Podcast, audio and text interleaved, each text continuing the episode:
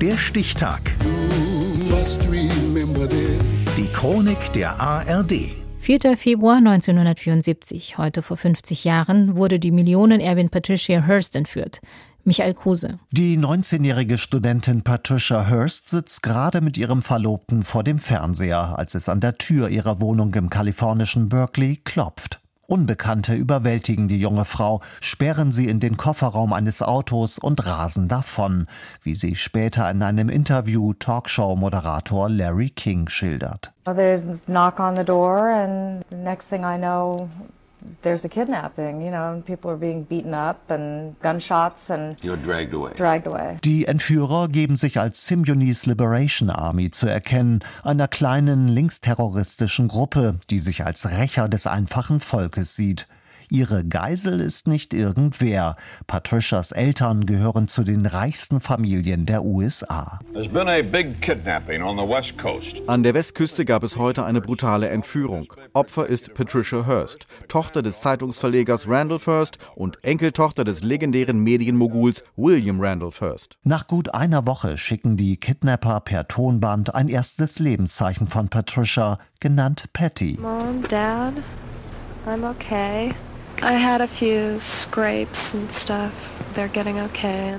Pattys Vater wiederum versichert, alles in seiner Macht Stehende zu tun, um seine Tochter frei zu bekommen. Statt Lösegeld fordern die Entführer Lebensmittel für die Armen in Kalifornien im Wert von 140 Millionen Dollar. Vater Hearst stellt 7 Millionen Dollar bereit. Es kommt zu mehreren Verteilaktionen. Seine Tochter aber kehrt nicht zurück. Sie schickt eine Botschaft, in der sie erklärt, dass sie sich der Terrorgruppe angeschlossen hat und fortan Tanja heißt. Greetings to the people. This is Tanya. Zwei Wochen später geht eine Videoaufnahme von einem Banküberfall um die Welt. Zu sehen ist Patty Hearst mit einer Maschinenpistole im Anschlag. Amerika ist geschockt, ihre Mutter verzweifelt. We love you, Patty, and we're all praying for you. I'm sorry, I'm crying. Der Fall spaltet die Öffentlichkeit. Für die einen ist aus dem Opfer eine Täterin geworden. Andere sprechen vom Stockholm-Syndrom, bei dem sich die Geisel irgendwann mit den Tätern solidarisiert. Im September 1975 wird Patty Hearst gefasst. Ein Gericht verurteilt sie zunächst zu 35 Jahren Gefängnis.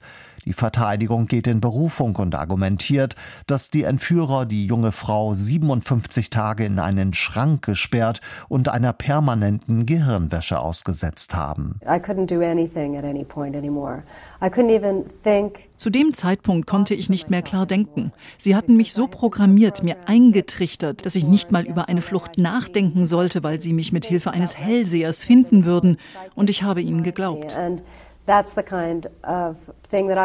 Nach 22 Monaten im Gefängnis wird sie vom damaligen Präsidenten Jimmy Carter begnadigt.